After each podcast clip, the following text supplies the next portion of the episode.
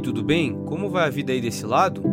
Esse é o podcast Tudo Menos Um e aqui a gente fala sobre temas que vão te ajudar a viver a vida aqui nessa terra enquanto nós trilhamos o caminho para o céu. Primeiramente, meu nome é Mateus e hoje a gente vai falar um pouquinho sobre alianças. Quando você ouve a palavra aliança, qual é a primeira coisa que vem na sua mente? Aquela joia usada em casamentos ou noivados ou o pacto que Deus fez com o seu povo? Eu não sei qual foi a sua primeira resposta, mas normalmente a primeira coisa que as pessoas pensam é na aliança física que nós usamos nas mãos. Hoje eu quero falar um pouquinho sobre uma aliança diferente, uma aliança feita por Deus com Abraão, na época que ele ainda era Abrão. Quando você abre a sua Bíblia lá em Gênesis 15, você vai encontrar uma conversa que estava acontecendo entre Deus e Abraão. Se começarmos a ler todo o capítulo, vamos encontrar vários versos que são familiares a nós. Encontramos Deus prometendo que daria a Abraão um filho, terras e proteção. Essa parte a gente conhece muito bem. Mas no meio disso tudo, encontramos escrito assim, lá em Gênesis 15, 18: Naquele dia, o Senhor fez uma aliança com Abrão.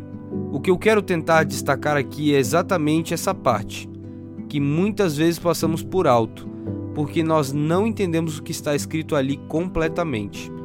Nesse trecho de Gênesis, Moisés, que é o autor, desacelera a história e foca em um momento específico dela.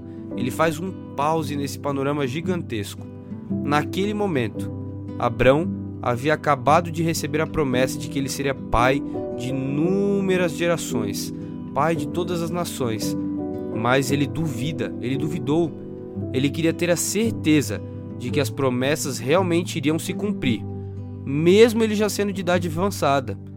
Por isso, Deus usa um elemento da cultura local, da cultura de Abraão, para fazer um pacto, uma aliança com Abraão. Antigamente, muitas alianças eram feitas entre um senhor e um servo, ou muitos pactos. Para tanto, para poder fazer isso, precisava de um novilho eles pegavam um novilho, uma ovelhinha, uma cabra, um carneiro e duas aves. É isso que se chamava aliança hitita. Esses animais tinham que ser cortados no meio. Eu sei que é difícil, mas essa era a realidade. Cortavam-se esses animais ao meio e eles eram dispostos de tal forma como formando um corredor, uma espécie de um corredor. Imagine na sua mente. Então, aquele que era o servo passava no meio dessas carcaças de animais simbolizando assim para o seu senhor que se ele quebrasse aquela aliança, aquele pacto, deveria ser feita a mesma coisa que foi feita com os animais com ele. Assim era selada aquela aliança, aquele pacto. Quando a gente volta para a história de Abraão, Deus põe Abraão para dormir e pede para que ele, na verdade, antes de colocar Abraão para dormir, ele pede que Abraão corte as carcaças e coloque elas em formato de corredor. Então Abraão dorme e aí nós vamos para o capítulo 15, onde nós estávamos, voltamos à história, e Deus pede que Abraão traga exatamente esses mesmos animais e alinhe eles. Mas essa parte mais emocionante da história é que quando Abraão está ali dormindo, e Deus acorda ele de novo e mostra para ele uma nuvem, uma fumaça passando por meio desses animais. Olhe lá na sua Bíblia em Gênesis 15, 17, diz assim: Depois que o sol se pôs, veio a escuridão. Eis que um fogareiro esfumaçante, como uma tocha acesa, passou por entre os pedaços dos animais. Por isso, a parte mais emocionante da história que estávamos falando é que quem passa por entre os animais não é Abraão, é Deus. Deus se coloca na posição de servo nessa aliança. Se Deus quebrasse a aliança, ele deveria morrer. Mas a gente já sabe que não foi Deus quem quebrou a aliança, ele nunca quebrou.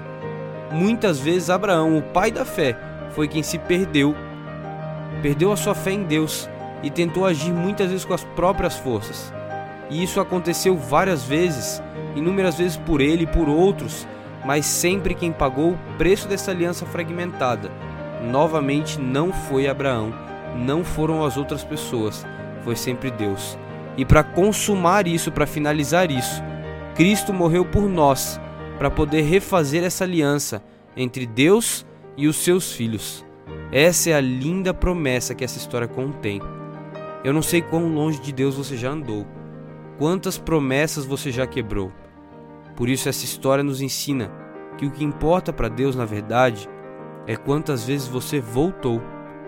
Ele não quer que você e ele vivam numa aliança quebrada, distantes um do outro. Cristo está sempre ansioso para refazer essa aliança com você hoje e sempre, todos os dias. Ele se dispôs a pagar o preço pelo contrato que nós quebramos, e a moeda de pagamento foi o seu próprio sangue lá na cruz. Por isso, de novo, não importa quão longe você esteja hoje, Cristo está de braços abertos, esperando que você volte para a casa do Pai.